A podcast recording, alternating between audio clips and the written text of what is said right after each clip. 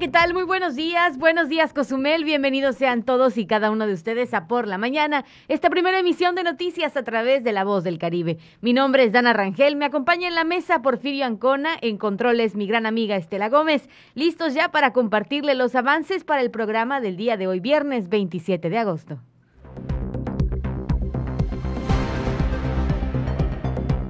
Familiares de joven accidentado piden a la comunidad apoyo económico.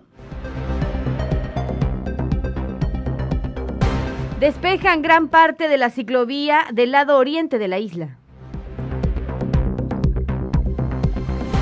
Ya hay fecha para la reparación del socavón frente al muelle de carga. Taxistas siguen sin respetar el horario de responsabilidad social.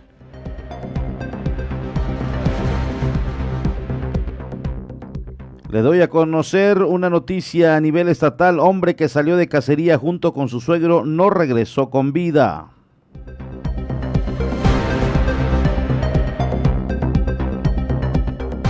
Tendremos también los detalles de la ya tormenta tropical Aira.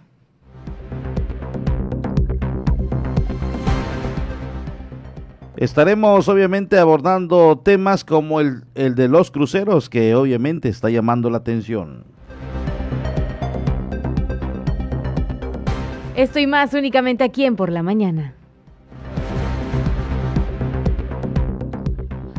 Muy buenos días, ¿cómo está usted? Bienvenido a las noticias, la primera emisión de la 107.7 FM. Estamos listos con los temas de hoy, además que actualizando información en torno al clima. Es importante también tener conocimiento de lo que va ocurriendo en la cuestión climática en, esta zona del país y por supuesto a todos los que en estos momentos están levantándose o sobre todo los que se están ya listando para irse al trabajo, pues gracias por estar en sintonía de esta estación radiofónica. Muy buenos días a todos. Dana, muy buenos días. Buen viernes a todos. Buenos buenos viernes, te iba a decir. buenos días, compañero. Llegó el Oye, viernes es que ya. ya. es fin de semana. Sí. Ya usted la me, de este perdónenos si por ahí se nos lengua la traba, pero ya es viernes, ya es fin de semana y estamos dando como que ese último empujón obviamente para poder Como ya que no llegar te al escucho. descansito.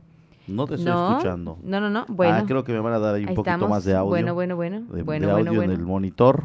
Allá está. Ahora sí. Muy bien, ok. Ahora sí. Ya, No, es- era cuestión es del que no monitor. puede vivir sin escucharme por las Era mañanas. cuestión del monitor. Es mi gran fan. Entonces, Oye, sí. déjeme decirle eso. Era cuestión del monitor. Me dicen que sí te estás escuchando perfectamente bien. Ah, no, sí, Sí, sí, sí, claramente, claramente. Y más en viernes. Oye, y más en viernes. Oye, este, pues este, se te lengua la traba. Bueno, se nos. Se nos. Se se nos en la- viernes. Y te iba a comentar que hoy amaneció como un poquito fresquecito, ¿no? Sí, de hecho. ¿No sentiste? Yo sentía, no. yo hasta dije, ay, ¿por qué no me sí, algo sí, más y además, de hecho, en la moto? de hecho hubo una ligera llovizna. Sí, sí, sí. Sí, sí, ahorita que salimos, algunas zonas eh, de la CTM eh, ligeramente eh, encharcaditas, yo Ujú. pienso que sí arreció un poco para quedar en esas condiciones, pero no sabemos cómo se comportó toda la ciudad. Ujú. Ahí por tu casa, llovizna Estaba, o solamente estaba como nublado. medio mojadito, ¿eh? Ujú, sí, sí, sí, sí, vi, sí. pero no me di cuenta hasta que ya había yo arrancado y dije, ay, sí, ay, ay, ay. sí, sí sucedió. Mantenga sus precauciones para el fin de semana y comenzamos justo con eso. ¿Qué le parece con la información acerca de la tormenta tropical Aira, que se localiza a 580 kilómetros al este-sureste de Cancún? ¿Por qué hablamos de ello? Porque ha generado, obviamente, el llamado de las personas o la atención de las personas en las redes sociales.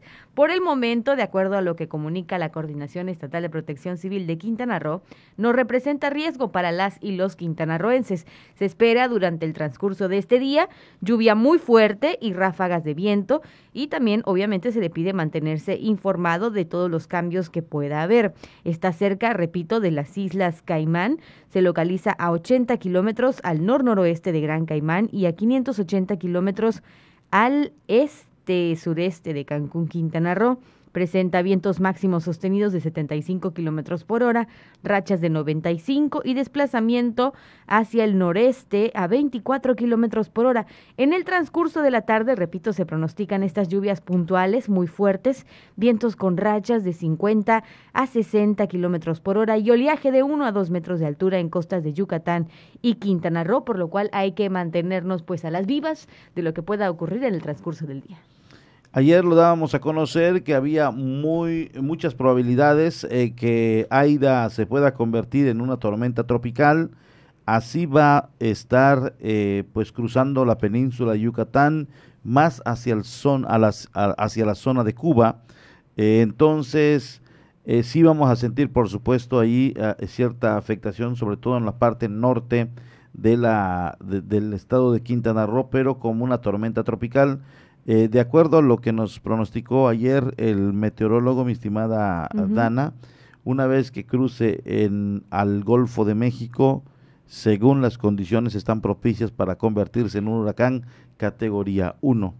Entonces es por eso que eh, algunas zonas ya están eh, pues dándoles aviso que se puede convertir en, una, en un huracán categoría 1, pero para las costas de Quintana Roo, sobre todo los municipios de la zona norte.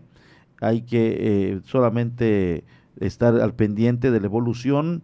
Ya llegó a tormenta tropical, lo que ayer pronosticaban las autoridades y especialistas, y dándole puntual seguimiento. Viene con rachas, como dices muy bien, hasta de 70 kilómetros por hora, 60, ¿no? 60 kilómetros por hora, y para que ya eh, se pueda en un momento dado convertir en huracán categoría 1, debe rebasar los eh, 85 con ráfagas hasta de 100. Sí. Entonces, de momento, no. No representa ningún riesgo. Afortunadamente, se alejó de las costas de Quintana Roo. 117. 117 con rachas de hasta 140. Puede ser ya un huracán categoría 1. Entonces está muy lejos de llegar, no hay las condiciones, una vez que comienza a tocar tierra la parte sur de Cuba, pues esto disminuye su intensidad, pero sí cruzando al Golfo de México sí podrá incrementarse. Exactamente, así que de todos modos manténgase alerta de todo lo que pueda suceder en cuanto a los diferentes cambios climáticos. Son las 7.39 y le recordamos el número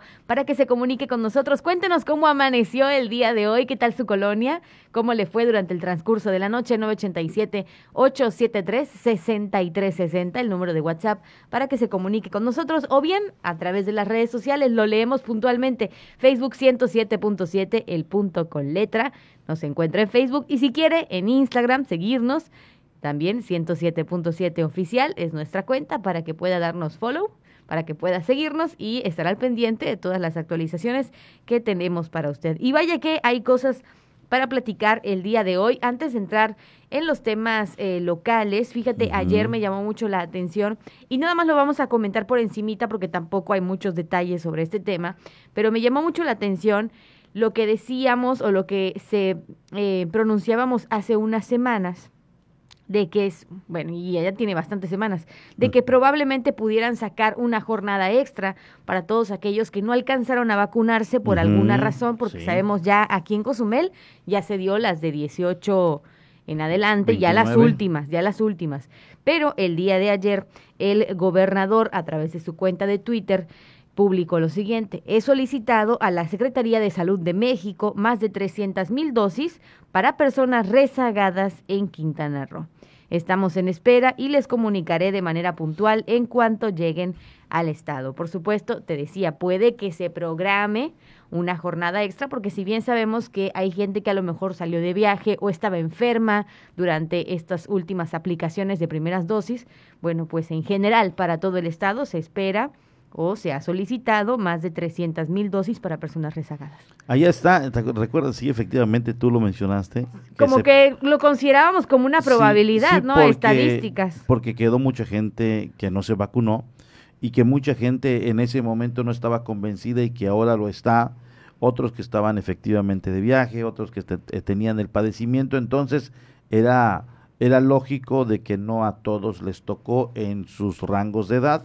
Entonces, esta gestión sin duda alguna es muy importante. Ahora sí, debería acudir a ponerse su vacuna por si usted es uno de los que no creen, de los que estaban enfermos, de los que por una u otra razón no asistieron. Repito, está en petición, es algo que se está como que planteando apenas. Y si se logra. Y si se logra, qué bueno. Acuda, acuda, claro. Aquí en Cozumel, repito, faltan la aplicación de segunda dosis de AstraZeneca para los de 30 a 39 y la segunda dosis de Pfizer. de los de 18 a 29. Entonces hay que estar al pendiente de las próximas semanas. Sabemos que esta semana estuvieron aplicando en Otompe Blanco, en, Benito Juárez. en Benito Juárez, en otros municipios. Entonces hay que estar al pendiente. Otra de las cuestiones importantes que se mencionaron el día de ayer, aunque usted no lo crea, pues todavía se menciona que seguimos en color naranja. El Estado mantiene el color naranja del 30 de agosto al 5 de septiembre, pero hay riesgo de retroceder al rojo ahora en la zona sur porque se habló de que en los municipios de Otompe Blanco y Bacalar se tiene un aumento del 91% de nuevos casos de COVID-19. Nunca lo he entendido. ¿Por qué la zona sur no ha podido controlar sus casos? Nunca lo he entendido. A veces nosotros estamos arriba, a veces ligeramente, pero siempre están como ahí persiguiendo. recuerda que, que el municipio que en un momento dado también se vio ya en un caos por el tema de hospitalización fue precisamente Otompe Blanco. Sí, sí, sí. Entonces no entendemos por qué Otompe Blanco está arriba en sus números, siempre están como que con ese paso de regresar al rojo cuando no hay un flujo de gente como lo hay en, en Cancún, por ejemplo, ¿no? Cozumel. No entendemos qué esté sucediendo.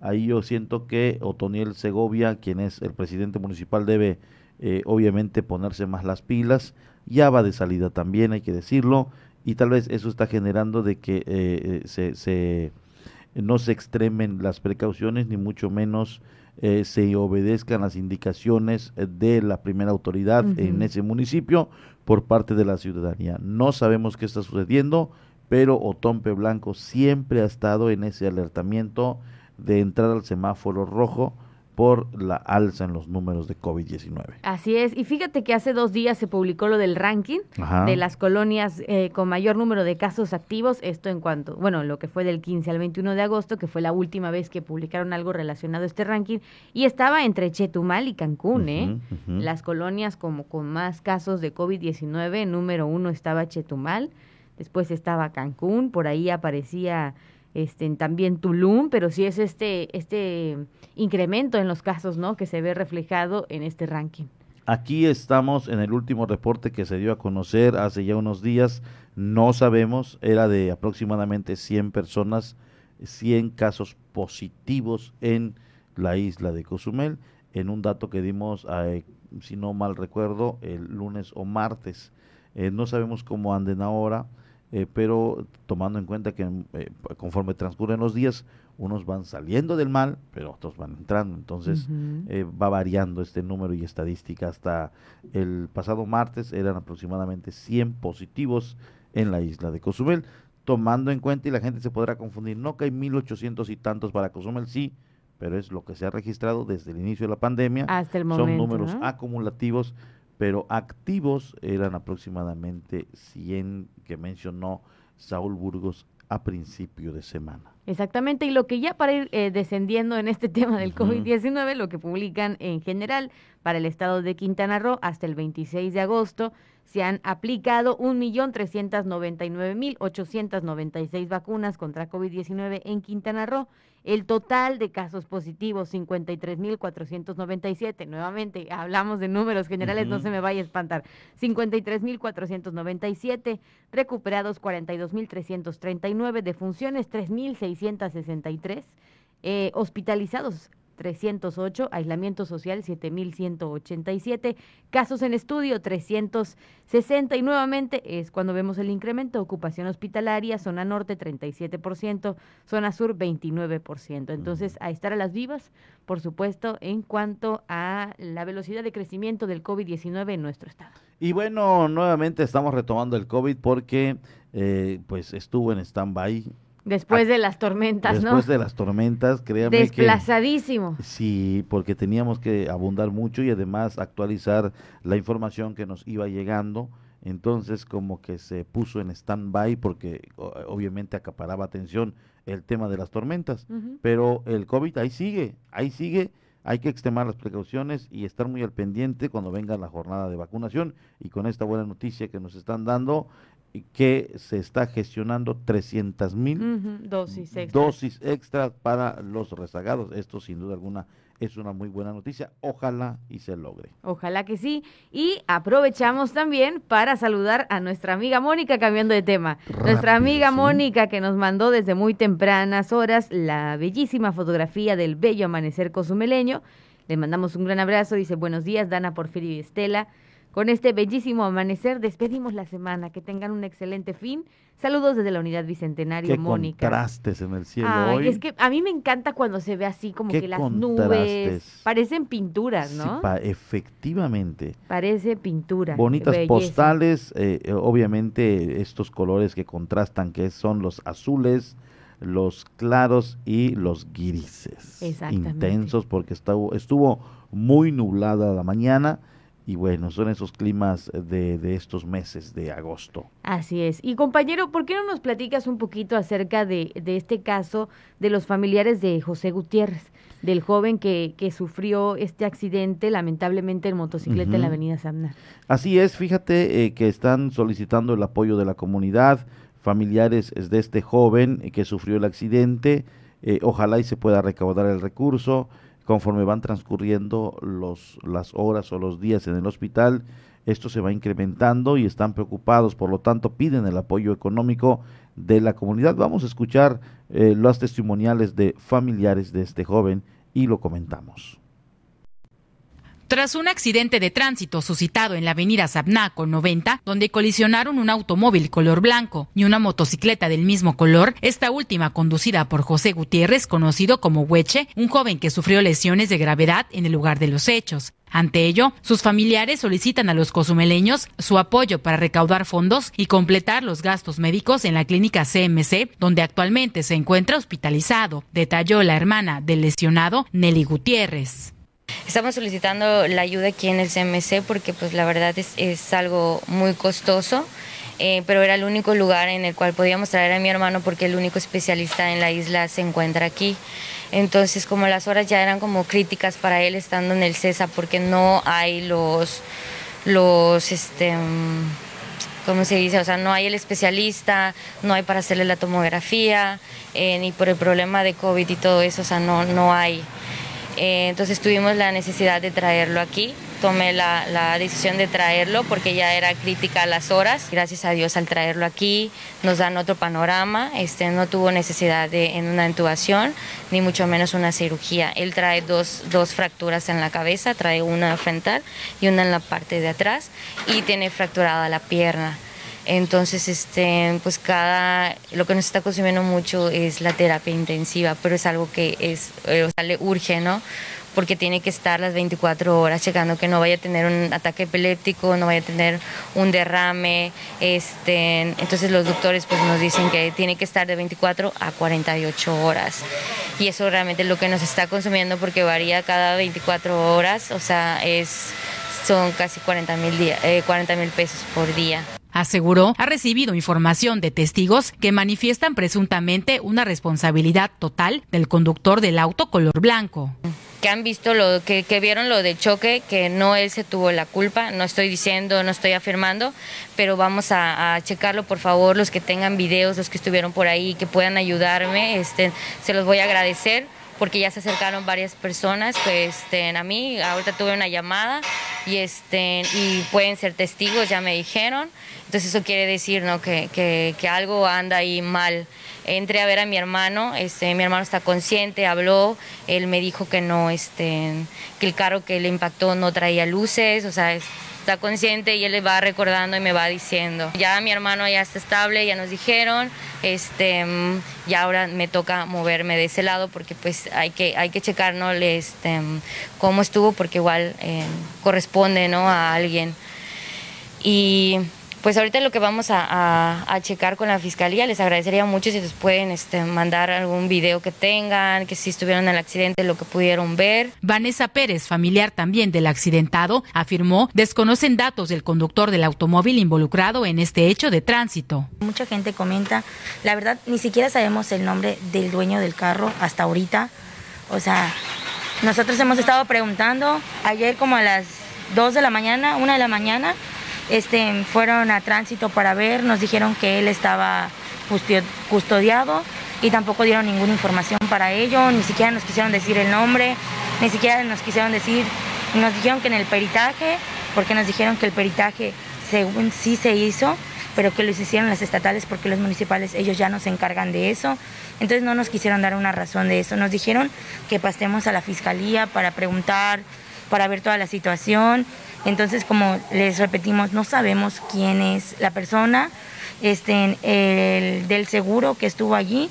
Este tampoco nos dijo el nombre del dueño del carro. Todo eso nos ayudaría muchísimo, como dicen, económicamente también. O sea, nosotros en nuestra mente ahorita, pues obviamente no está como que hacer muchas cosas. Lo que queremos es su estabilidad de él. Expresó, interesados en apoyar podrán comunicarse al número 987-117-1985 o hacer llegar depósitos a través de la tarjeta con los siguientes datos: 4213 1661 2538 2451.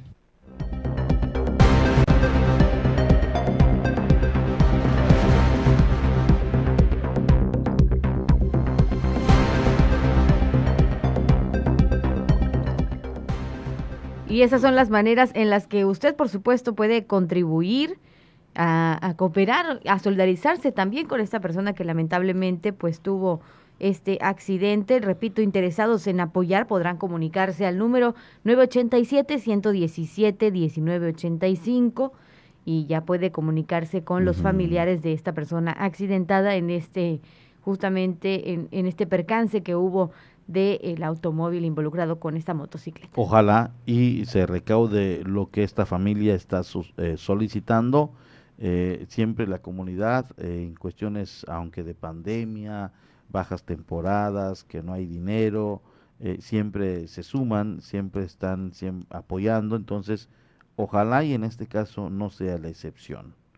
y, y bueno, pues ahí está el tema. Exactamente. 7 de la mañana con 54 minutos, 987-873-6360 es el número para que se comunique con nosotros y para que esté no solamente en contacto, sino para que nos platique qué es lo que está sucediendo en su colonia, de qué manera amaneció el día de hoy, ahí por donde usted vive, aquí en la isla de Cozumel. Nosotros estamos al pendiente de cada uno de sus mensajes. Otro tema que también está levantando la opinión pública en la isla de Cozumel es el tema de los taxistas, que muchas veces siguen sin respetar el horario de responsabilidad social, el que fue establecido ya hace un tiempo para frenar los contagios de COVID-19. Vamos a escuchar lo que dice el delegado de movilidad en el municipio.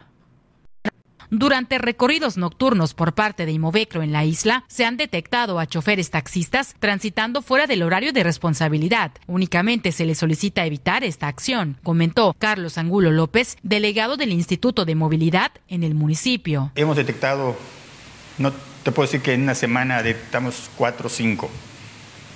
De esos cuatro o cinco, tres están con su familia, están con su esposa están yendo a comprar medicamentos. Esto es, no podemos hacer nada al respecto, ¿no? Están yendo a comprar medicamentos. Eh, las fotografías que mandamos nosotros a la ciudad de Chetumal, a nuestras oficinas centrales, salen las carreteras, las calles principales, que son la, Rafael Melgar, la, el Boulevard Aeropuerto, la zona hotelera norte, la zona hotelera sur, la 11, son las principales, de, la, la 30 y la 65 también.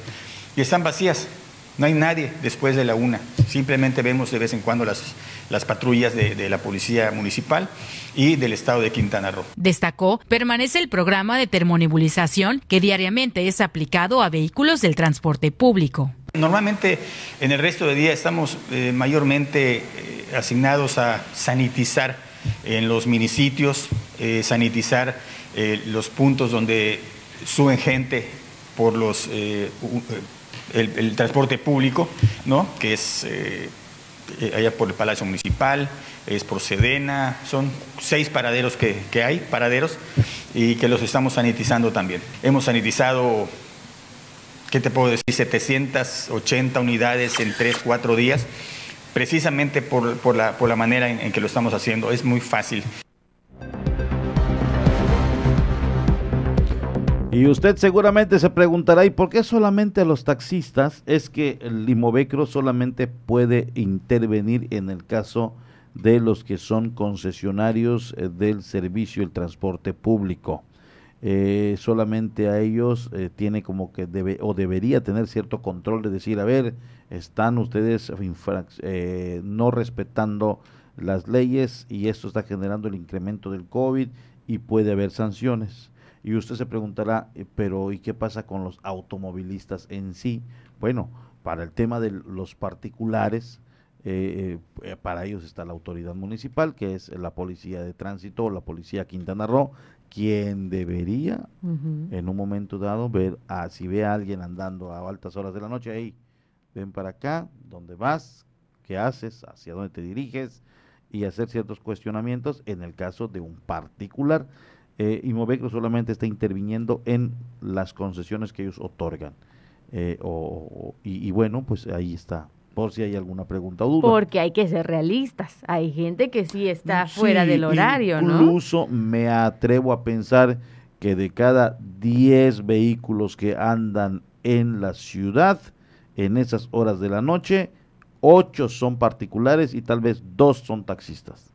Hay un mayor número, pero esto no lo controla Imovecro, eso lo debe ver directamente la autoridad aunque eh, de acuerdo a la estadística, la única manera que el Imovecro sepa y se entere de que los taxistas están infringiendo la ley es que en los retenes se haga un registro y fíjate, Imovecro, que durante esta semana o durante el pasado operativo vi a tantos taxis andando. Entonces tiene una estadística. Cierto, sí. Y es que, ¿cómo nos damos cuenta? Porque todavía hay mucha gente que pregunta, ¿A poco todavía hay toque de queda? ¿No te ha pasado que todavía tú les dices, eh, no, pues es que ya va a ser el toque de Ay, ¿a poco todavía hay? Sí, todavía, hay toque de queda. Que ya se eh, acortó de, de una de la mañana a cinco de la mañana, eh, pero todavía hay. Todavía hay este llamado, ¿no? después de la una puede ser sancionado y todavía hay muchos que se ponen flamencos, ¿eh? Me ha tocado.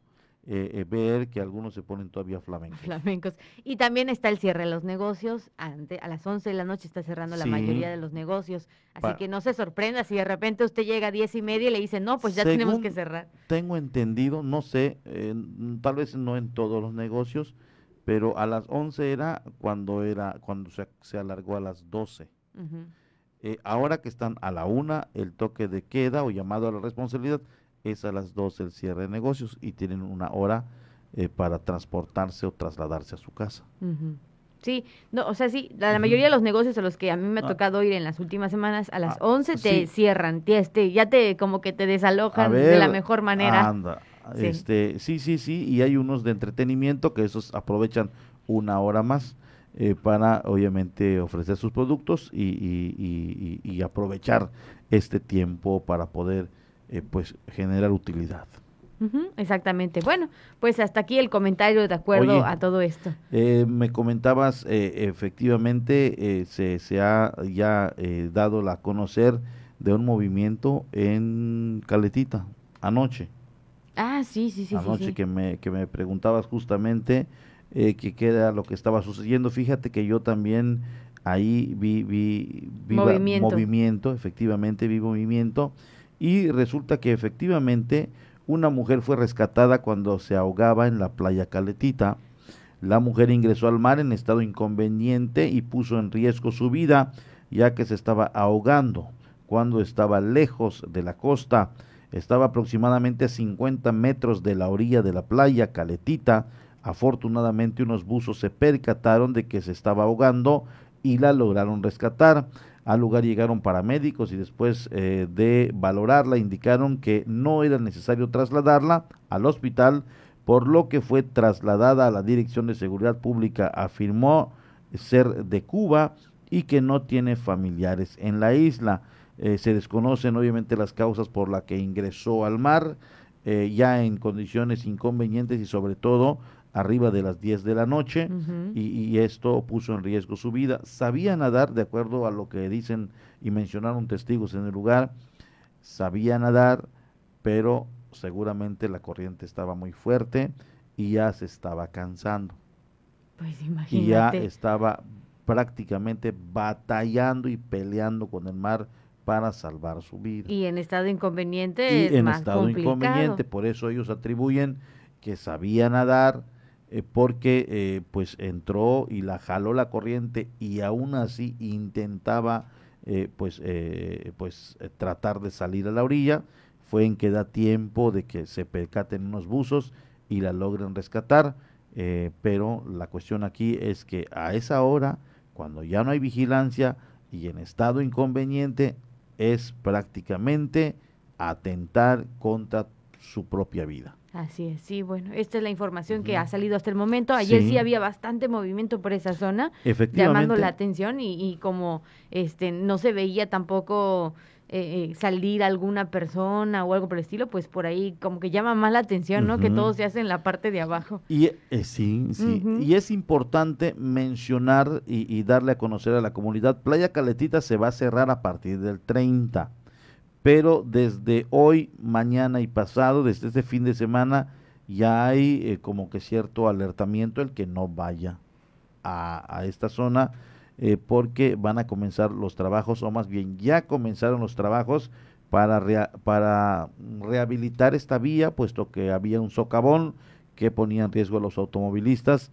entonces ya va a comenzar a trabajarse y eh, pues es importante darlo a conocer y mencionarlo. Nos vamos rápidamente antes de salirnos de este tema, precisamente eh, con, eh, con, el, tema, del, tema, del, socavón, que a partir de este 30 iniciarán los trabajos, por lo tanto estará cerrada Playa Caletita hasta que las autoridades lo determinen. Vámonos con esta información anuncian el cierre de la playa Caletita y zonas transitadas cercanas a este sitio, al iniciarse en breve los trabajos de reparación del socavón cercano al muelle de transbordadores sobre la avenida Rafael Emelgar. Así lo dio a conocer Isaac Domínguez Cruz, encargado de despacho de la Dirección de Protección Civil. Ya los trabajos principales, ahorita ya están haciendo estudios, están haciendo pequeños, unas pequeñas brechas.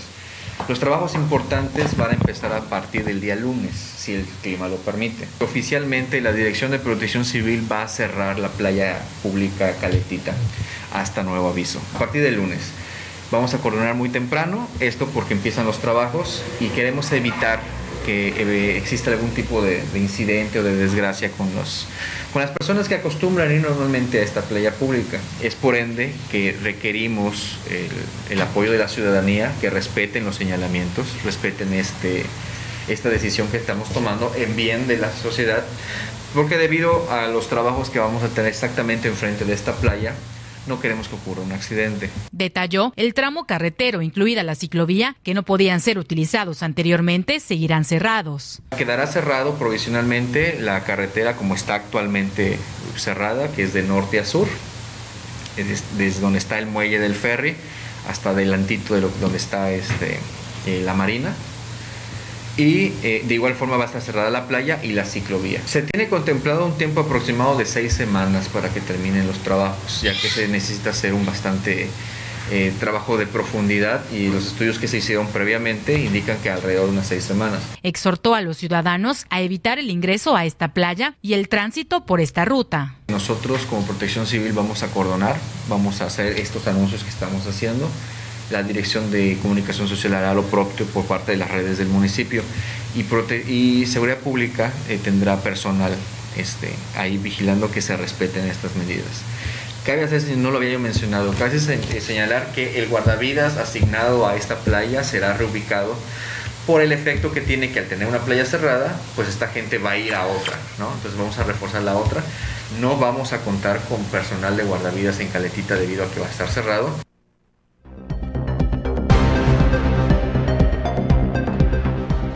Si no va a haber guardavidas y la playa oficialmente va a estar cerrada, yo considero que patrulla que pase por la zona y vea gente, pues eh, le, le pida que por favor se retire, porque créame que si no hay guardavidas, hay gente que hace caso omiso, no obedece las indicaciones, entonces solamente así como que un trabajo preventivo durante el día.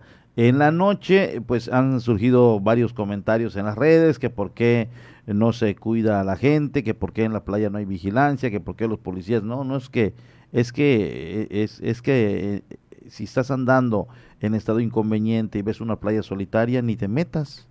No sabes qué te puede suceder y quién te va a ayudar. Eso es Entonces, lo y lógico, no ¿no? puede estar así. Y además, pues imagínate que las patrullas se pongan a cuidar las playas y, y no a la sociedad en la mancha urbana, donde los amantes de lo ajeno están más activos que nunca. Sí. No, no, no. Es una cuestión por lógica. De noche y en estado inconveniente, ni te metas al mar.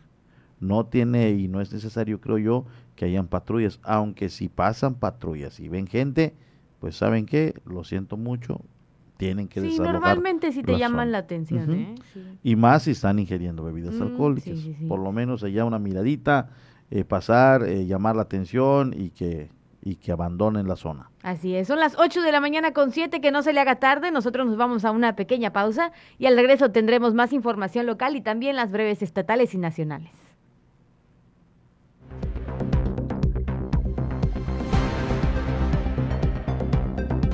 Vamos a una pausa. Estás en Por la Mañana.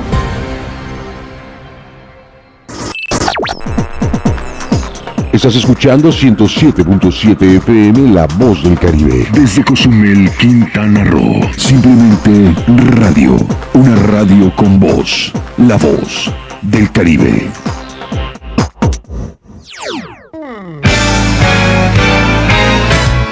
¿Qué tal? ¿Cómo están? Les saludo Alex de la Hoy. Les quiero invitar todos los sábados a las 10 de la noche a que me escuchen en el programa de Rucos Night. Es un espacio tranquilo, un espacio para escuchar música de aquellas canciones que nos acompañaron durante la década de los 70s, 80s, un poquito de los 90s, no tanto, pero sí sobre todo 70s y 80s para rucos muy rucos, pero sobre todo canciones que nos traen muchísimos recuerdos y nos hacen disfrutar, recordar aquellos tiempos cuando éramos chicos, jóvenes, niños, adolescentes o incluso un poco rucos. Todos los sábados, a partir de las 10 de la noche, Rucos Night, con un servidor Alex de la O. Ahí nos encontramos, ¿sí? A través de 107.7 FM, La Voz del Caribe.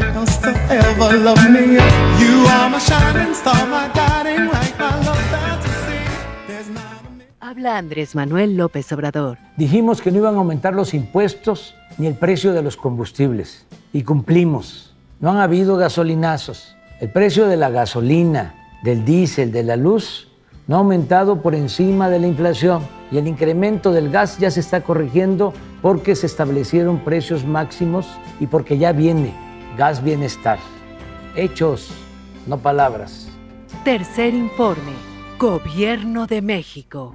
En 107.7 FM, La Voz del Caribe, ha llegado el tiempo de hacer una mirada global y saber lo que sucede en el mundo a través de la ONU en minutos. De lunes a viernes a las 11 de la mañana y a las 5 de la tarde, aquí en 107.7 FM, La Voz del Caribe, La Voz del Mundo. Mejor música electrónica tiene una frecuencia 107.7 FM. Todos los fines de semana Adriantec te presenta la mejor selección de música electrónica en sus diversos géneros. Cultura Beat. Sábados a las 7 pm.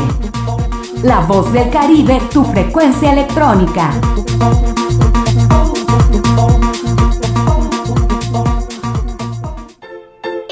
Coronavirus es un bicho pequeñito con corona que provoca que la gente se enferme y se sienta malita. Por eso tenemos que cuidarnos. Si tienes deseos de estornudar o toser, utiliza tu codo o brazo para cubrirte la boca. Recuerda siempre lavarte las manos con agua y jabón por 20 segundos.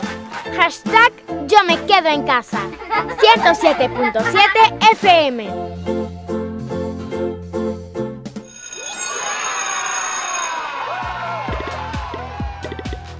Llegó el momento de que abramos la escuela y para que sea un lugar seguro debemos usar el cubrebocas en todo momento. Lávate las manos antes de ponértelo. Revisa que no esté sucio, roto o mojado. Colócalo con las cintas elásticas en tu cabeza u orejas. Asegúrate que cubra nariz, boca y barbilla. Manténlo siempre limpio, porque es un lugar seguro. Abramos la escuela. Gobierno de México. La voz del Caribe. 107.7 FM.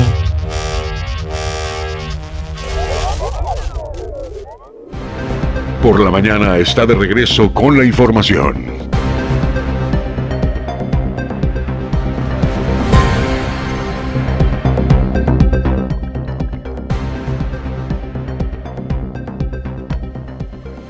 8 de la mañana con 11 minutos, ya estamos de vuelta en Por la Mañana para platicarle que este verano elija y arma su, arme su triple box, disfrute de dos pizzas medianas de uno a dos ingredientes más tres complementos por solo 299 pesos. Recuerda, cuando se trata de compartir, siempre será mejor con Pizza Hut. Visite la sucursal Pizza Hut en calle 3 Sur, entre Rafael Melgar y Quinta Avenida en la Colonia Centro, o pida desde WhatsApp al 987-107-26-91 de 12 del mediodía a 10.30 de la noche. Les recuerdo el WhatsApp 987-107-26-91. Este verano elija Pizza Hut.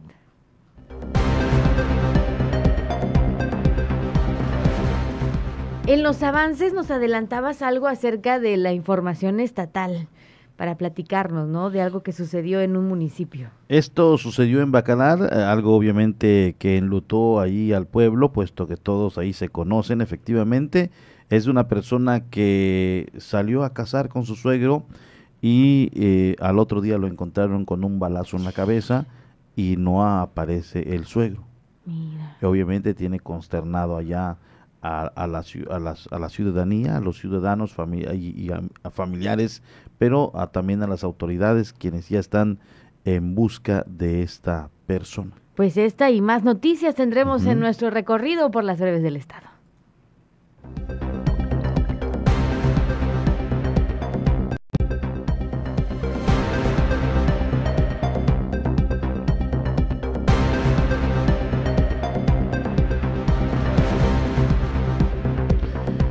Como se lo di a conocer, un hombre fue asesinado cuando salió de cacería con su suegro. A este último no lo encuentran. Fue durante la madrugada de este martes cuando un hombre salió de cacería con su suegro en la comunidad de Pedro Antonio de los Santos, en el municipio de Bacalar. Horas después su cuerpo fue encontrado entre la maleza cerca de la comunidad con un balazo en el rostro. Hasta el momento no se tiene información del paradero del suegro. Eh, con la muerte de este hombre, el número de violentos, el número de muertes violentas en el municipio se han incrementado a 11 en lo que va del año. Mientras tanto, ya las autoridades están eh, alertas en cuanto visualicen y aparezca el suegro de esta persona de 26 años, de inmediato pues será capturado como presunto sospechoso de este presunto homicidio. Guatemalteco se quedó varado en Cancún tras ser víctima de un asalto. Lo remiten a migración. Un joven que viajó desde Guatemala a Quintana Roo fue víctima de la delincuencia en el transcurso del viaje, luego de ser despojado de todas sus pertenencias y ahora pide apoyo a las autoridades para regresar a su país. Fue a las 15:40 de ayer cuando un turista, Suarvin Vicente Leverón, de 23 años, originario de Guatemala, solicitó apoyo a los elementos de la Policía Municipal para que lo trasladaron a las instalaciones del Instituto Nacional de Migración y comenzar con el trámite de su deportación a su país, puesto que al ser víctima de los asaltantes se quedó sin pertenencias. Mujer resulta herida al estallar un boiler en el fraccionamiento de Playa del Carmen, así lo han dado a conocer las autoridades. El boiler estalló en una casa del fraccionamiento Real Ibiza, lo que dejó a una mujer embarazada con quemaduras de primer y segundo grado. Al parecer, esta mujer con 36 semanas de gravidez estaba prendiendo el calentador cuando recibió el flamazo del estallido de la privada Campanel 2 de ese fraccionamiento. Piden denunciar intentos de cobro por recoger la basura en Cancún. La presidenta municipal Mara Lezama Espinosa exhortó a la ciudadanía a denunciar cualquier intento de cobro por la recoja de basura y pidió no dar dinero a nadie, especialmente si son camiones no autorizados luego de recordar que está prohibido pedir dinero para que se lleve la basura de los domicilios, manifestó que, en caso de detectarse esta práctica, sea denunciada ante el ayuntamiento para aplicar la sanción correspondiente. Tarifas siguen bajas en pequeños hoteles de Playa del Carmen, así lo dieron a conocer precisamente eh, el gremio hotelero, aunque las cifras de ocupación ya son saludables para los pequeños hoteles, las reservas se dan casi de último minuto, situación que impide tener una perspectiva clara del comportamiento del mercado y que mantiene las tarifas demasiado bajas, así lo informó Fabiola Vélez López, presidente del Comité de Pequeños Hoteles y Turismo de Playa del Carmen, quien indicó que en julio y agosto la ocupación ha rondado entre el 50%, aunque con variantes y promociones. Volver a las aulas será contraproducente. Maestros de la Coordinadora Nacional de Trabajadores de la Educación rechazaron en el Estado el reinicio de clases presenciales y exigen recursos para cumplir con basificación docente. Al confirmar que no volverán de manera presencial a las aulas este 30 de agosto ante el riesgo de contagio por el elevado número de casos positivos de COVID-19, maestros de la Coordinadora Nacional de Trabajadores de la Educación de Chetumal, allá en Tompe Blanco, mantendrán la presión para que la Secretaría de Educación en el Estado cumpla con la basificación de maestros normalistas y de educación especial y cumpla también con las disposiciones federales que ha dispuesto un presupuesto de más de 600 millones de pesos para tal propósito.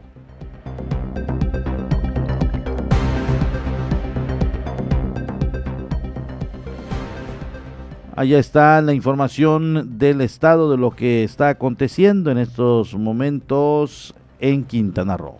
Así es, y más adelante en las breves nacionales, pues le tendremos lo que está sucediendo en estos momentos en Chiapas, en donde pues el presidente Andrés Manuel López Obrador no ha podido llegar a la mañanera del día de hoy que se iba a realizar en este lugar desde su vehículo. El presidente López Obrador envió un mensaje y dice que está a punto de llegar al cuartel en Tuxtla para participar en la reunión de seguridad, pero un grupo de maestros de la CENTE le impidió la entrada. Esto es lo que está circulando en las redes sociales. Le daremos más detalles más adelante en las breves nacionales. Vamos a hablar de esto mientras se sigue, obviamente, actualizando la información, pero le pedimos que se quede con nosotros para seguirse informando acerca de lo que acontece en nuestra localidad.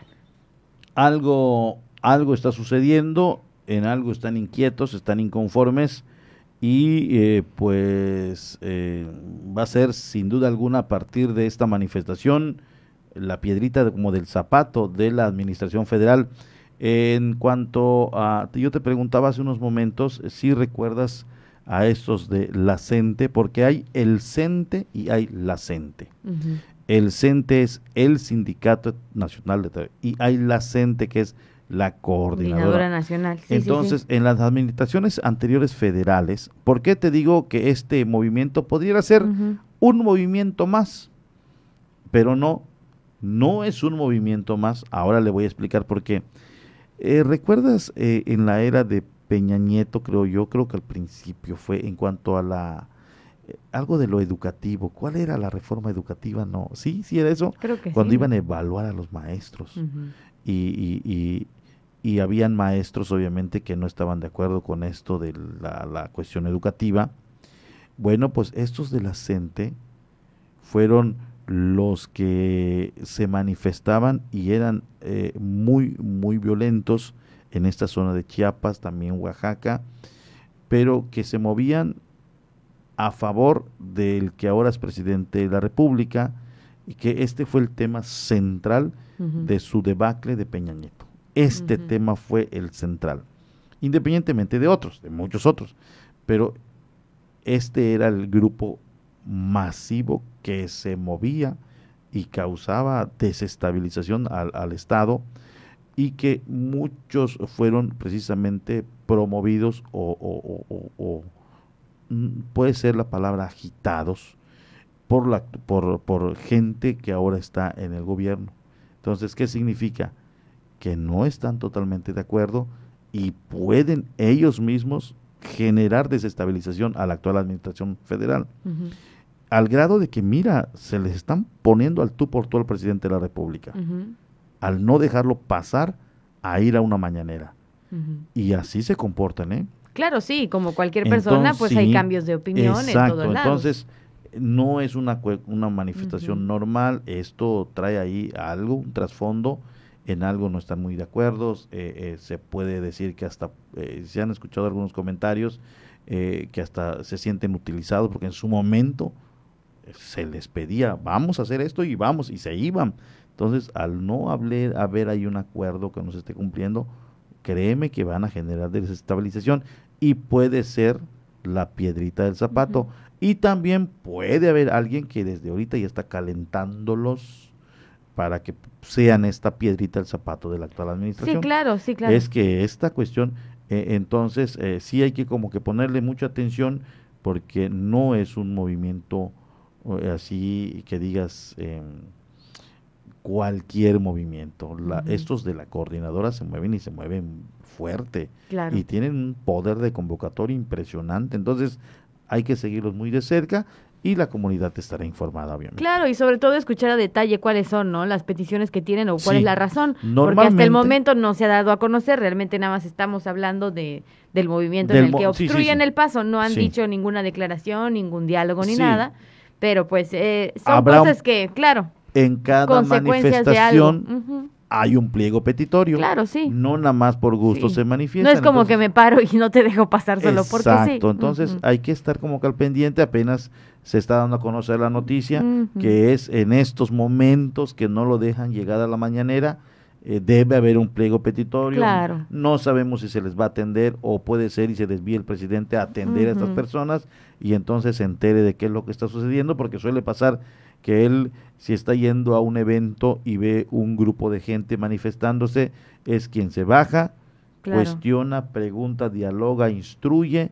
Y esto sucedió también aquí en Quintana Roo, ¿recuerdas cuando vino? Sí, sí, cierto. Se bajó y dijo, a ver, va a estar aquí eh, tal funcionario y va a mm, escucharles y va a solucionar sus problemas. Puede ser y esto suceda, pero lo cierto aquí es que ya se manifestaron, están impidiendo que llegue a la mañanera y eh, es solamente estar muy atentos y al pendiente. Exactamente, y ya le daremos detalles ahorita en las breves nacionales, por supuesto. Le comentamos también del el despeje que se está haciendo en un importante tramo de la ciclovía de Cozumel que resultó dañada por el paso del huracán Grace.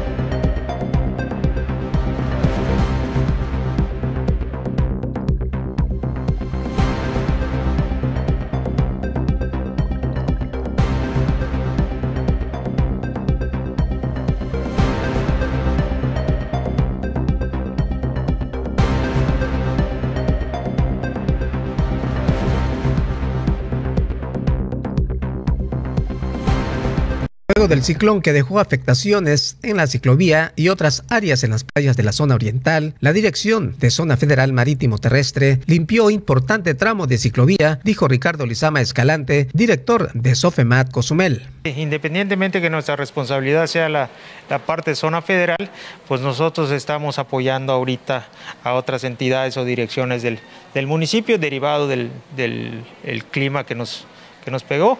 Este, y sí, hemos trabajado desde mezcalitos hasta rastas este, para que la gente ubique el tramo, eh, tanto en la carretera nueva o la carretera más amplia como la denominada ciclovía. O este, hemos estado desde el día siguiente del huracán eh, trabajando con los equipos que tenemos, ¿no? auxiliando a la Dirección de Servicios Públicos para que sea una limpieza más ágil, más rápida y la circulación pueda tener una mejor seguridad en esta, en esta área que les comento. El funcionario añadió antes de concluir que como grupo de esta administración, al estar apoyando a otras direcciones, han realizado un trabajo de recaudación de diversos materiales que dejó el pasado huracán. Hemos retirado de todo tipo, hemos retirado ramas, hemos retirado troncos, piedras, arena, O sea, basura, eh, hablando de plásticos, botellas, eh, bastante. ¿eh? Desafortunadamente, este tipo de basura, y lo digo, no es en su gran mayoría mexicana, sino es basura que recala del mar, que tiran ya en mar abierto algunas embarcaciones y pues las corrientes lo traen hasta las líneas de costa de, de la isla de Cozumel, ¿no? Pero afortunadamente tenemos la maquinaria que adquirimos en esta administración y eso fortalece y puede permitir que nosotros como zona federal auxiliemos a los, a los demás compañeros como grupo que somos de esta administración.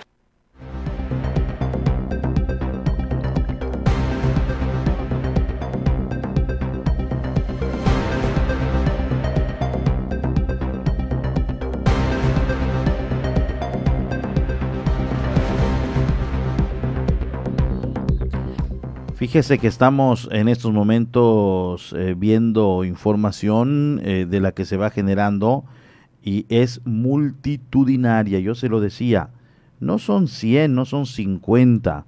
Estos que están bloqueándole el tránsito o más bien están bloqueando el avance de la camioneta del presidente de la República es multitudinaria. Es una cantidad considerable de gente y de acuerdo a lo que me comentas, el presidente ha mandado un mensaje donde dice que no va a bajarse. Sí, desde su vehículo, el presidente López Obrador envió un mensaje y dice que estaba a punto de llegar al cuartel en Tuxtla para participar en la reunión de seguridad, pero un grupo de maestros de la CENTE le impidió la entrada y por supuesto él dice que no se va a este, que no lo podía permitir. En palabras de él dice, esto no lo puedo permitir porque no puede el presidente ser rehén de nadie, yo no puedo someterme a ningún grupo de interés creado. Y entonces estamos buscando la manera de ponerle el audio, bueno, de, de encontrar el video que acaba, bueno, que se transmitió en la mañanera para que lo tengamos justamente eh, en directo todo esto y dice, si no nos dejan pasar, aquí me quedo el tiempo que sea necesario. Hasta el momento no había bajado, no se había expresado ni nada hasta a través de este video que se transmitió en la conferencia. Híjole, pues la verdad, eh, yo, yo estoy, eh, pues eh, eso ya lo, ya lo habíamos mencionado, mi estimada Dana, no sé si en estos espacios o en otros, no sé si en estos espacios, es que ya no sé en cuál estoy. Esta es la mañanera, ¿verdad? Esta es la de por la mañana, no es la mañanera. Este, Esta no es la mañanera. Este, Esto es por la mañana. Este, bueno, se llama por la mañana. Se llama por la mañana. Es un, noticiero mañanero. Este, eh, y, en la tarde de 12, hay veces dijo, ah, no está mi compañera, es el de las 12. Pero puede ser el de las 6. Estoy solito, dice. Estoy solito. Yo ya lo había comentado eh, la verdad es que la investidura del presidente de la República, pues no debe ser pisoteada ni mucho menos eh, como se están comportando aquí a, algunas personas o, no, o, bastantes personas y debe haber un trabajo de logística. En, precisamente es para evitar estas situaciones en las que un presidente se rodeaba del Estado Mayor Presidencial, se rodeaba de gente de seguridad capacitada para atender. Por eso el presidente se movía en convoyes de hasta 70 u 80 elementos del ejército y la Fuerza Aérea Mexicana que se transportaba a través de un avión presidencial y que se escoltaba por helicópteros eh, con, eh, eh, con armamento fuertemente abastecidos, hasta con misiles y demás.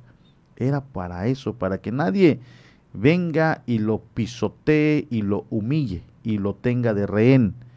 Y quien sea, yo siempre he dicho que la investidura y de, un presidente, quien lo ocupe, en este caso muchos están de acuerdo con el Señor, muchos no están de acuerdo con el Señor.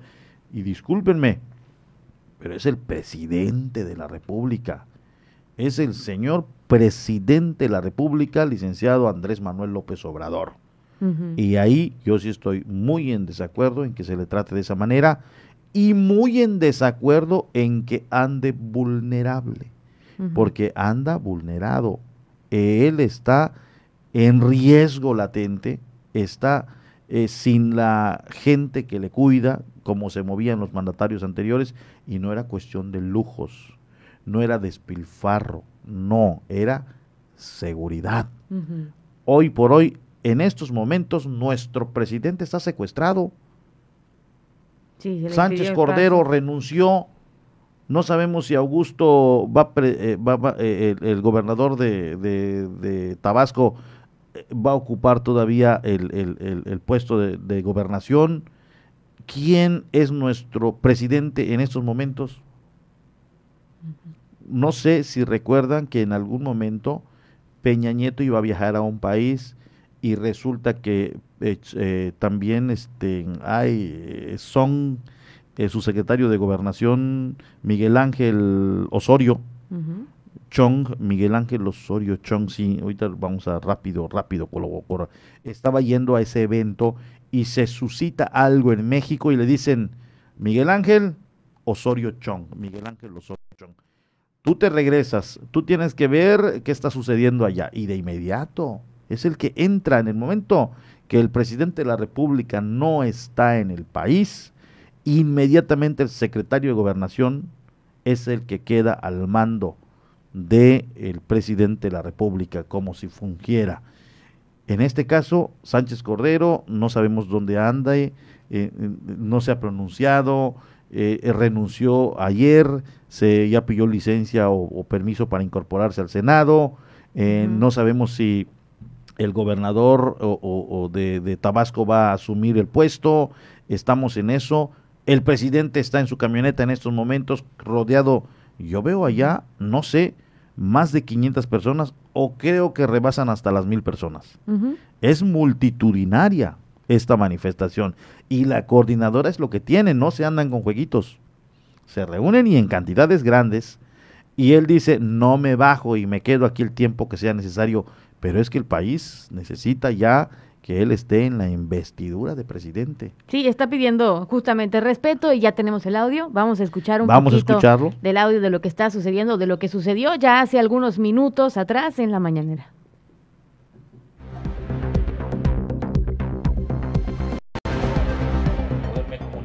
Comunicarme con ustedes en una situación algo especial, pero tenemos que realizar esta mañanera. Ya eh, informó el gobernador de Chiapas, ya informó el secretario de la Defensa, el general Sandoval. Yo estaba eh, a punto de llegar aquí a este cuartel general de la Secretaría de la Defensa en Tuxtla para participar en la reunión de 6 a 7 de la mañana de seguridad y luego informar al pueblo de México en la conferencia mañanera. Pero a la entrada del cuartel, un grupo de maestros de la CENTE de Chiapas nos eh, impidieron la entrada bajo la condición de que teníamos que atenderlos de inmediato y resolverles eh, sus demandas. Esto no lo puedo permitir porque eh, no puede el presidente de México ser rehén de nadie. Hemos atendido maestros de México y los vamos a seguir atendiendo. Eh, he hablado, más que las veces que lo he hecho con la gente, he hablado con la gente, creo que en 8, en 10 ocasiones me he reunido con ellos. Eh, pero el caso de Chiapas y también en Michoacán hay este, eh, intereses creados también en la dirigencia. Esto no tiene que ver con las, con las bases del magisterio. Eh, lamentablemente suceden estas cosas. Entonces, yo no puedo eh, someterme a ningún grupo de interés creado. Entonces eh, decidí permanecer aquí, no eh, entrar por la fuerza, este, no son verdaderamente muchos, este, podría yo entrar, entrar llevar a cabo, llevar a cabo la conferencia. pero decidí no hacer una, es como una protesta de mi parte, de mi parte. Este, para que, para que estos, estos grupos no, no eh, se, se excedan, no abusen, eh, respeten, porque esto que están haciendo es, este, completamente eh, ilegal, pero indebido, mejor dicho. Dice el presidente algo que me llamó la atención, el presidente no puede ser rehén De de, nadie, nadie. sí. Pueden, lo están demostrando que pueden ser, puede él ser rehén, no debe ser rehén de nadie, pero sí pueden, al grado que ahorita en estos momentos es rehén de estos más de mil maestros. Entonces, aquí hizo falta, por supuesto, un trabajo, insisto, como se hacía con los presidentes, que estas medidas de seguridad que la constitución establece para un presidente no están hechas al vapor. En un cuartel está secuestrado el presidente, si le llamamos secuestrado. Está en un momento dado impedido a seguir transitando con a su seguir camioneta. con su trabajo, sí, claro. Aquí, cuando iba a llegar un presidente, yo vi cuando llegó Fox, el presidente Fox, eh, es, es muy largo de platicar eh, estas anécdotas para más o menos contextualizar, pero se tiene que hacer un trabajo de logística desde días antes. Cuando llegó Fox, vinieron el Estado Mayor Presidencial aquí a reservar habitaciones que estén cerca del evento donde iba a estar Fox para el tema de los francotiradores. En, en ese entonces Plaza Las Glorias, o creo que ahora es el Cozumel, el Palas Cozumel, ahí se apostaron en la azotea de aquel hotel gente francotiradora del ejército eh, cuidando y, y dirían, ¿y por qué lo hacen? Es que lo establece la ley. El hecho de que él ande sin escolta está violando la ley. ¿Sí sabías? No. El hecho de que él ande sin escoltas violenta la ley. La ley dice que el ciudadano presidente de la República debe estar por ley cuidado por gente de las Fuerzas Armadas. Él no las utiliza. Dijo que no, que Sí, él, desde un inicio él es del que no. pueblo. que- ahí está el pueblo lo que está haciendo. Entonces dice, no puede ser, sí puede ser rehén, porque en estos momentos lo es. No debería ser, claro. Y esto eh, eh, de andar con tus propios medios, aéreos sobre todo, es que llegues a un aeropuerto y de ahí te transportas en helicóptero hacia donde vas a llegar. En el caso de Vicente Fox, aterrizó en Cancún con el avión presidencial y de ahí se transportó a las zonas donde hubo la afectación con- por los huracanes Wilma a través de los aviones helicópteros de la Fuerza Aérea Mexicana. Entonces, él está en una base militar, en un cuartel, debió llegar al aeropuerto con el avión presidencial y transportado a través de helicópteros del aeropuerto al cuartel. Y entonces sí, ¿de qué manera entran a un cuartel los ciudadanos? Ujú. O sea, todo esto se contempla al moverse Claro. un presidente de la República. No es Chan Porfirio Ancona que va a ir a la CTM. No, y hasta eso a veces él, él pide seguridad para y moverse además, de colonia a colonia. además, No, no es cierto. no, es que es que la logística para mover a un presidente de la República es impresionante. Sí, claro, te entiendo, por supuesto, y no estamos obviamente en un programa de debates ni nada por el estilo, no está su, está está bastante acertado lo que estás diciendo en el hecho de que pues sí, obviamente debería de estar más Debería. protegido, sobre todo a estas alturas en que las cuestiones en cuanto al tema de la educación, hay muchos temas que están como en caliente por así En decirlo, ¿no? caliente. que están como que tratándose delicadamente. Pero a qué nos apegamos pues a la información que se está dando, a los datos que se están recabando hasta el momento y lo que hemos Y va a traer en lo largo del día temas, por supuesto, todo Sí, esto. claro, eh, son maestros que están pidiendo un regreso seguro a clases, que están pidiendo dialogar, que están pidiendo ser Ahora- escuchados y que se les resuelva el problema. ¿Cuál es la diferencia que yo veo? Que en años anteriores, pues ni pensar que se acercaran a un diálogo, ¿verdad? Eran como inalcanzables.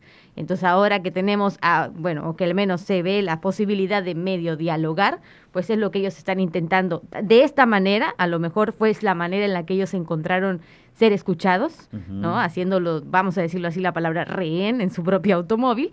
Pero bueno, esperemos que conforme vayan pasando las horas, pues se vaya dando obviamente este diálogo y se hablaba de que se está justamente tratando o lo que se está escuchando en las voces de las personas que están ahí es que no quieren regresar a clases, que le están pidiendo que sea un poco más consciente en el hecho del regreso a clases seguro, que tienen miedo al contagio, etcétera, etcétera. Entonces, lo que ellos están pidiendo más que nada es dialogar eso, el regreso a clases seguro.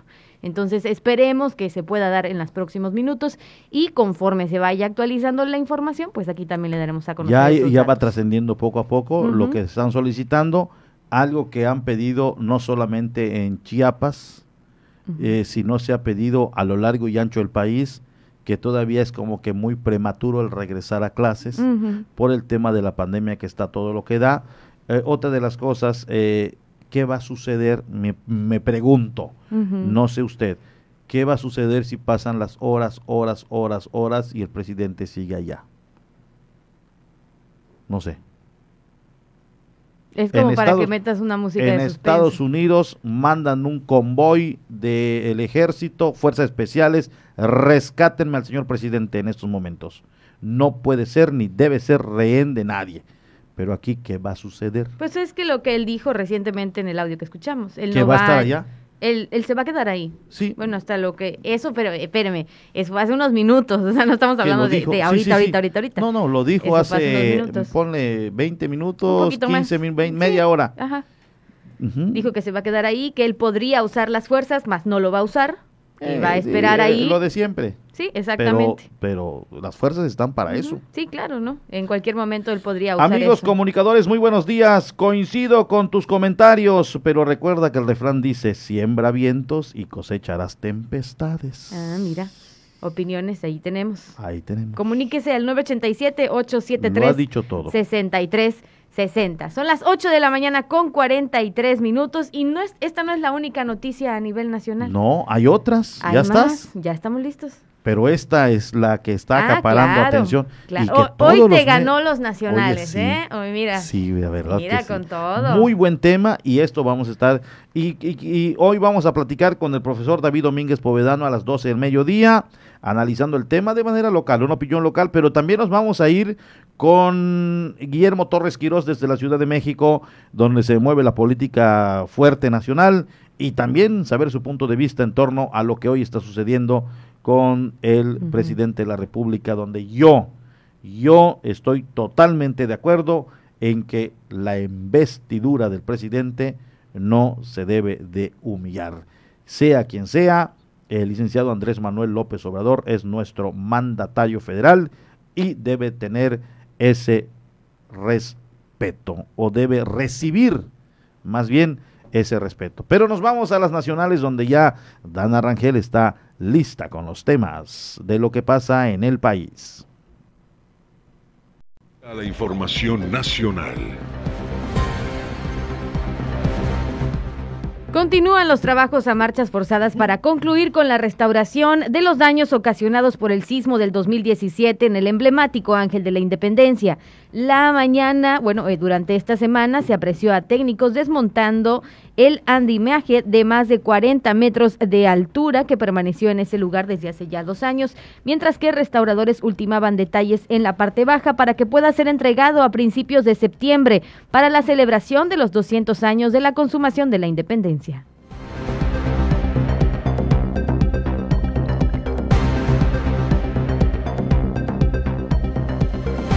Grupo de especialistas de la UNAM desarrolló un cubrebocas que es capaz de inactivar las partículas del SARS-CoV-2, el virus que causa el COVID-19. El cubrebocas de la UNAM lleva por nombre SAC-Q. SAC en maya significa plata y Q es la sigla del elemento cobre. El nombre se debe a que la mascarilla cuenta con tres capas y una de ellas está hecha con nanocapas de plata y cobre depositadas en polipropileno. Estos materiales son conocidos como biocidas y sus propiedades antivirales y antibacteriales están más que comprobadas por ello, el cubrebocas de la UNAM contiene estos materiales con el objetivo de prevenir el contagio del COVID-19. Una persona podría pasar hasta dos años de prisión por matar a un perro, gato o cualquier animal doméstico en Nuevo León. Esto gracias a una reforma al Código Penal del Estado publicada ayer en el periódico oficial. A partir del eh, día de ayer se sancionó la crueldad y muerte de las mascotas de casa.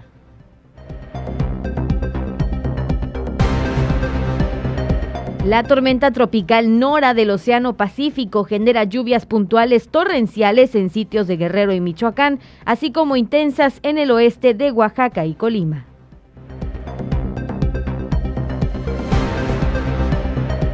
El día de ayer, el gobierno del presidente Andrés Manuel López Obrador presentó la colección de libros 21 para el 21 para fomentar la lectura en México. López Obrador aseguró que pocas veces en México se editan libros que se venden a precios muy bajos y que en algunos casos se entregan de manera gratuita para fomentar la lectura. El presidente detalló que esta colección, llamada 21 para el 21, aborda los 500 años de la invasión extranjera y con los 200 años de la independencia. Vamos a una pausa. Estás en Por Mañana. La voz del Caribe.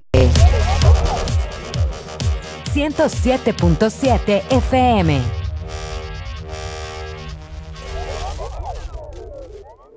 Una de las cadenas televisivas y radiales más famosas del mundo, la Deutsche Welle de Alemania, llega a nuestra estación. 107.7 FM presenta cápsulas de información general, de cultura y noticias que forman parte de lo que sucede en todo el mundo. Mantente en sintonía con 107.7 FM y escucha a la Doche Vele, aquí en La Voz del Caribe, donde somos radio.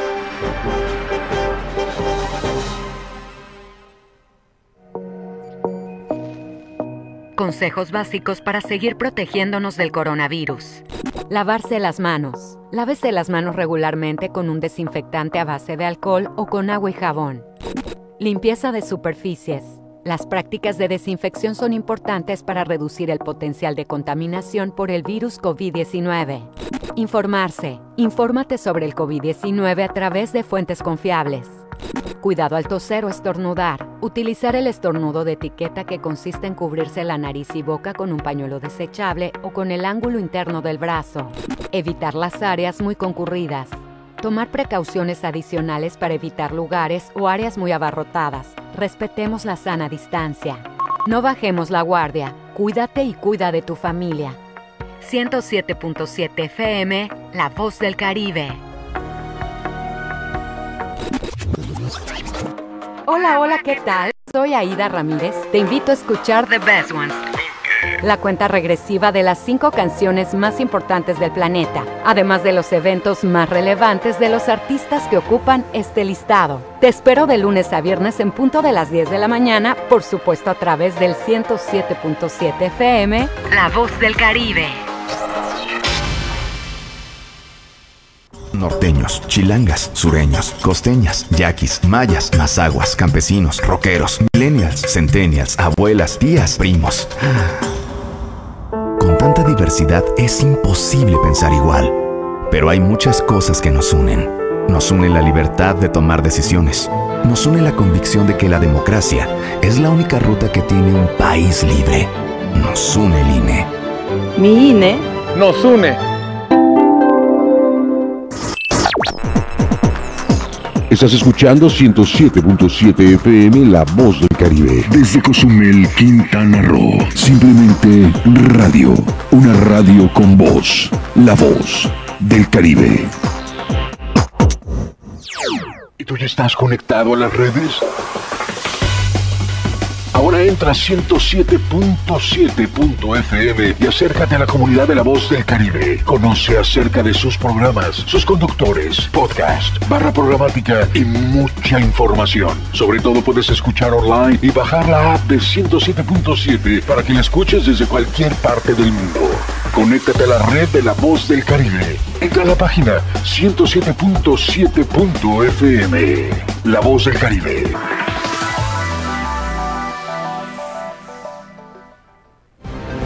Por la mañana está de regreso con la información.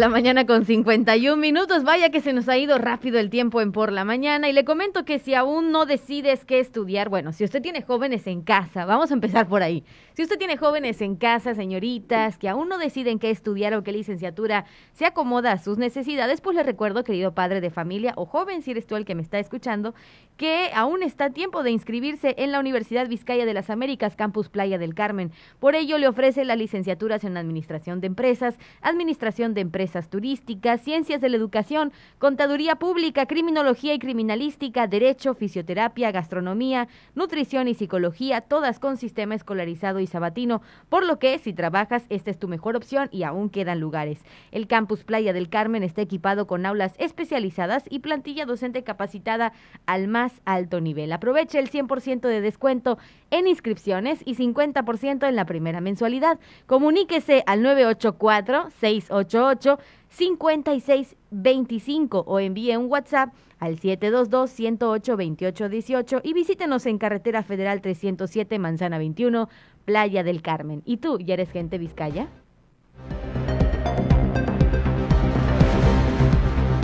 Tenemos por aquí también algunos mensajes interesantes para compartir. Antes de todo el tema de la mañanera, pues teníamos este mensaje que nos mandaba nuestra amiga Mónica, dando el rol con mi perrito hace unos minutos en la unidad Bicentenario. Llovió y apareció el arco iris. Y nos mandaba la fotografía de este bello arco iris, que en lo particular es uno de los fenómenos naturales que a mí más me gusta disfrutar en la isla de Cozumel. Así que muchas gracias, Mónica, por este bello mensaje, por esta fotografía. Por otro lado, tenemos un mensaje que dice: En la situación que está viviendo AMLO, ante todo el respeto, ya que es el presidente de la República. Y bueno, tenemos también eh, un audio, bueno, vaya, audio para los que nos están viendo en redes sociales, vamos a escucharlo. Este, y también, bueno, para los que nos escuchan a través de FM, disculpe usted, tenemos un audio acerca de este cierre de paso de maestros en Chiapas que impidió al presidente Andrés Manuel López Obrador llegar a la mañanera. Este es un audio o es un video en directo que él subió justamente en donde es, explica a raíz la problemática y habla de las medidas que él va a tomar. Vamos a escucharlo. Analizaran esta situación, si es correcto lo que están haciendo y si yo merezco que se me dé este trato. Vamos a estar aquí el tiempo que sea necesario. Le pido a la gente que este, no se impaciente ni este, se preocupe de nada. Eh, yo tengo mi conciencia tranquila y además estoy acostumbrado a enfrentar este tipo de asuntos. Y por la dignidad de la investidura presidencial no puedo someterme a chantajes de nadie. Yo no establezco relaciones de complicidad eh, mafiosas con ningún grupo de interés creado. Entonces, les estamos ofreciendo diálogo que los atienda la secretaria de Educación, que es la que corresponde, este, es a la que le corresponde ver este asunto, pero ellos no quieren que aquí mismo yo les resuelva el problema y si no, este, no nos dejan pasar, pues aquí me quedo el tiempo que sea necesario. Si me permiten este, continuar mi gira, eh, vamos a estar Este video salió aproximadamente entre las 8.40 8.45 de la mañana, en donde, como usted pudo escuchar, pues el presidente de México no puede ser rehén de nadie. Esta es la frase que se está coronando en las redes sociales. Eh, esto tras ser retenido por integrantes de la sección 7 de la Coordinadora Nacional de Trabajadores de la Educación en Chiapas, impidiendo iniciar su conferencia mañanera. Hasta el momento fue que difundió este mensaje relatando lo sucedido el día de hoy y narró que los integrantes de la CENTE se pararon en la entrada del cuartel y le impidieron la entrada. Informó que hasta 10 ocasiones se ha reunido con líderes de la CENTE, pero en entidades como Chiapas y Michoacán hay intereses dentro de la dirigencia. También aseguró que no entraría por la fuerza a la sede donde se lleva a cabo la conferencia mañanera, pese a que era un grupo completamente reducido. AMLO pidió a las bases magisteriales analizar si merece este tipo de trato que le dio la CENTE en Chiapas y por lo que acabamos de escuchar en este último video, reiteró que no puede someterse a chantajes de nadie y que no establece complicidades mafiosas con ningún grupo. Finalmente anunció que seguirá con su agenda presidencial en la entidad si así se lo permiten y por supuesto se irá actualizando más adelante la información. Esto es lo que ha circulado hasta el momento en las redes sociales, donde ya se están, por supuesto, viendo o llegando los comentarios, tanto a favor como en contra del movimiento que se está realizando. Entonces, bueno, pues esperemos de qué manera se podrá resolver esto más adelante. Esto es lo que a veces criticamos los medios, eh, eh, que, que no debería ser la manera de proceder.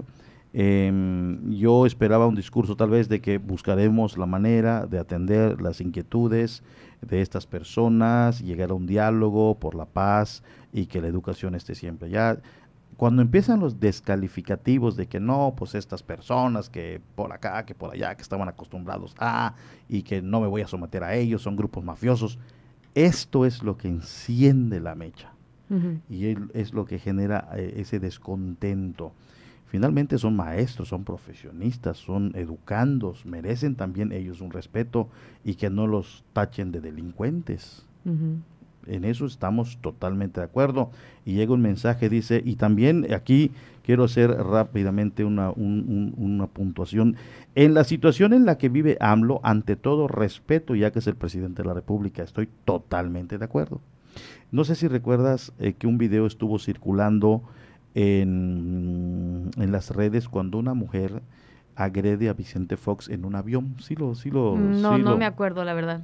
Subió una mujer a un avión y lo vio sentado al señor y comenzó a, humillarle, a gritarle, a insultarle. Fox obviamente sabe que lo están grabando, pero la mujer viene grabando, viene grabando, sabe él y se mantiene. Disculpe señorita, disculpe, muchas gracias, pásele. Eh, y aquí también yo dije, y, sea lo que sea el Señor, merece respeto. No puedes ir a agredir por lo que sea. Tú, si ves a una persona eh, eh, que cometió algún delito, no puedes ir a juzgarle, ni mucho menos a agredirle. Merece esa persona respeto. Más cuando ya fue presidente de la República, que lo hizo mal o bien. Llegar a la presidencia de la República no es, no es estar a la vuelta de la esquina.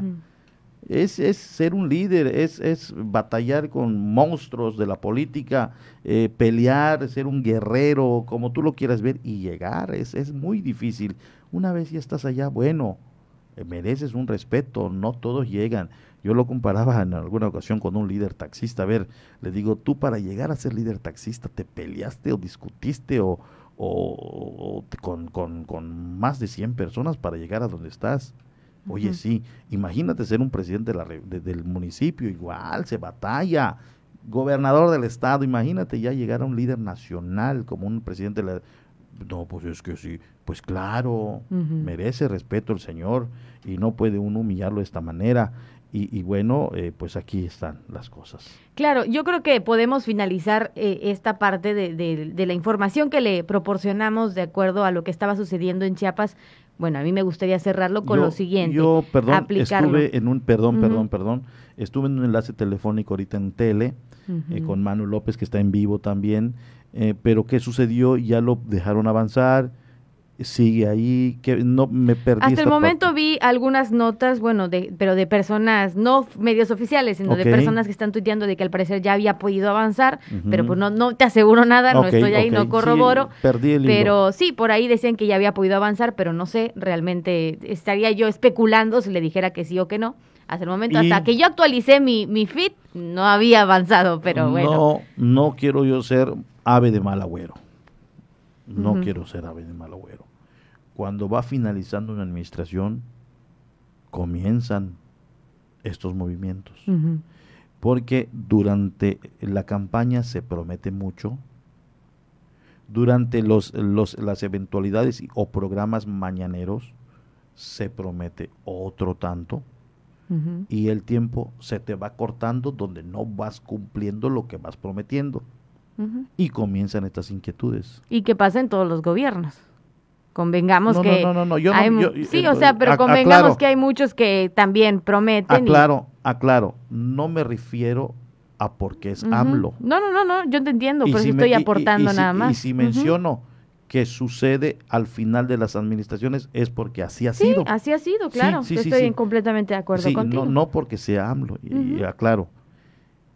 Y van a venir más Sí, sí, cosas. sí. Y ya lo habíamos dicho, o sea, este parte Sí. del regreso a clases obviamente iba a traer este tipo de Incluso hace unos momentos les decíamos de una situación que se está viviendo, bueno, ayer yo lo daba a conocer en Chetumal, donde hay una nota donde lo- eh, un exgobernador está promoviendo de que ahora se le dé más impulso a la zona sur y además de que se ha hecho un lado a los servidores públicos de la zona sur, porque están llegando gobernantes de los otros, de, de la zona norte, a gobernar y cuando el, obviamente el Palacio de Gobierno está en la zona sur y por qué viene un gobernante del norte o del, de- del estado de Yucatán.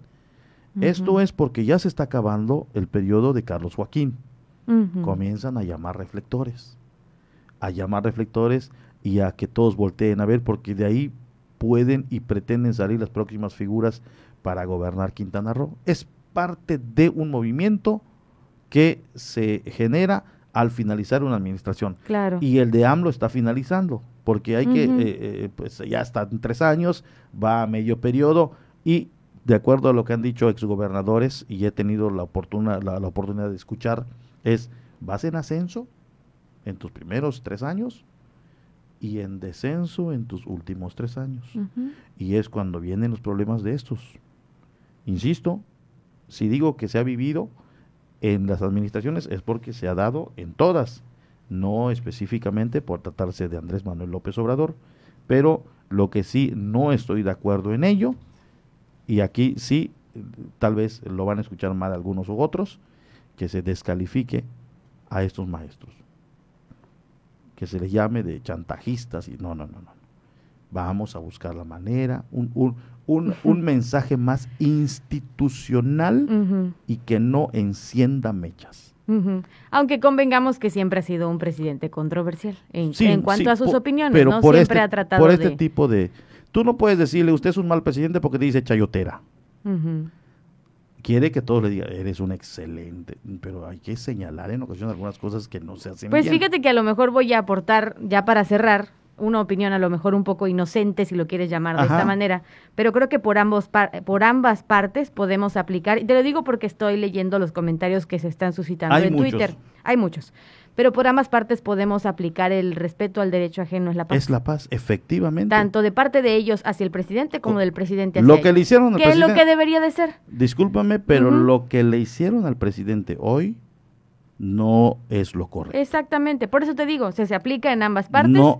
Y con eso se... Sí, pero él es el presidente. se cierra. Él es el presidente. O sea, él sí debe ser un poco más cauteloso al mencionar algunas cuestiones. Eh, eh, la gente lo va a agredir, pero el hecho de llegar a ser un presidente es porque tienes una capacidad de manejar este tipo de situaciones. Bueno, y podríamos continuar con este tema. Pero ya son no las es mesa de 9:04. tres, pero no es mesa de tres, le vamos a dejar obviamente Eh, pero- este tema a los pero es- especialistas. Es, mesa de dos. Es mesa de dos. Y somos especialistas. Es de igual mesa de manera. dos. Ah, no, sí, claro. Por eso Anda. te digo, yo en lo particular, Dana Rangel, cierro con A mi las- fíjese el respeto al las- derecho ajeno es la paz. Efectivamente. Listo. A las 12 vamos a tener largo y tendido este tema. Ya está el, profesor David Domínguez Povedano al tanto, me dice. eh, también Guillermo Torres Quirós. Buscaremos la manera de contactarnos con alguien de Tuxtla Gutiérrez Chiapas para que nos platique qué exactamente es lo que se vivió. Pero no me cambie, siga usted en sintonía de esta estación y a las 12 estaremos aquí atentos y al pendiente porque hoy hay noticias, señores, y lo tenemos que desmenuzar. Así es, 9 con 5, gracias por habernos acompañado a lo largo de esta semana. Gracias compañero, gracias Estela Gómez. Nos esperamos el lunes 7.30 en Por la Mañana. Eh, Por la mañana, noticias, contenido e información puntual. Con el primer informe del acontecer mundial, nacional y local. Con las voces de Porfirio Ancona y Dana Rangel. Dana Rangel y Porfirio Ancona. Nos escuchamos en la próxima emisión. 107.7 FM, La Voz del Caribe.